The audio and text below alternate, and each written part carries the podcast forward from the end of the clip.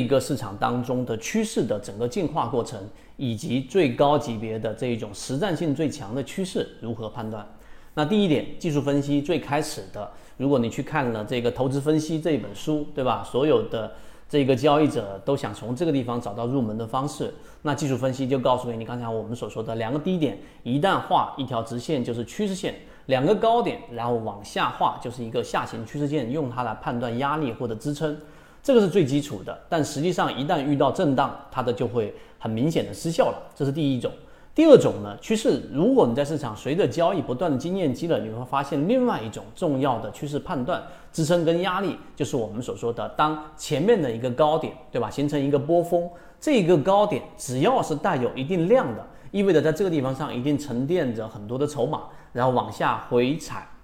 对吧？往下回踩一波，再创了新高。也就前面的压力点 A，然后一旦突破之后回踩，在 A 点这个位置啊，假设价格是十块钱，遇到了一个支撑，这个支撑往往是支撑力度非常大的一个位置。这种情况之下呢，是因为原来的这一个价格被突破了之后，这个地方的筹码是非常非常坚定的，成为我们说做多的一个力量，这也很好理解。这第二级别的我们所说关于支撑跟压力和趋势判断的一个点位。第三个级别，也就是实战性最强的级别，啊，是怎么样去判断趋势呢？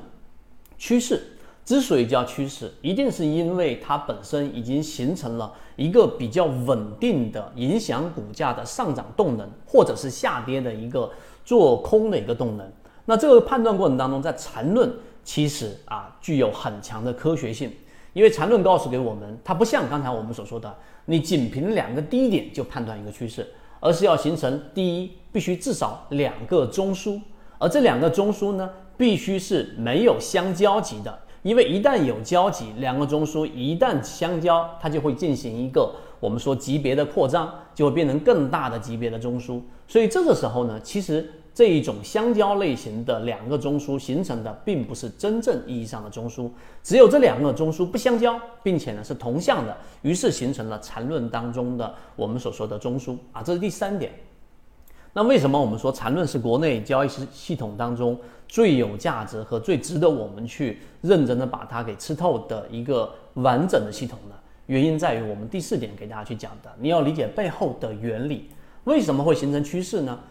我们说这个其实也是想告诉给大家，市场的趋势形成的原因是来自于市场最根本的原则，就是市场的交易规则，一个是价格优先，一个是我们说的这个量大优先。现在圈子在讲缠论、游资等实战系统专栏，完整版有详细的视频、图文讲解，帮助大家建立完整的交易系统。如果你也想进一步的去学习和进化，可以加个人某信。B B T 七七九七七。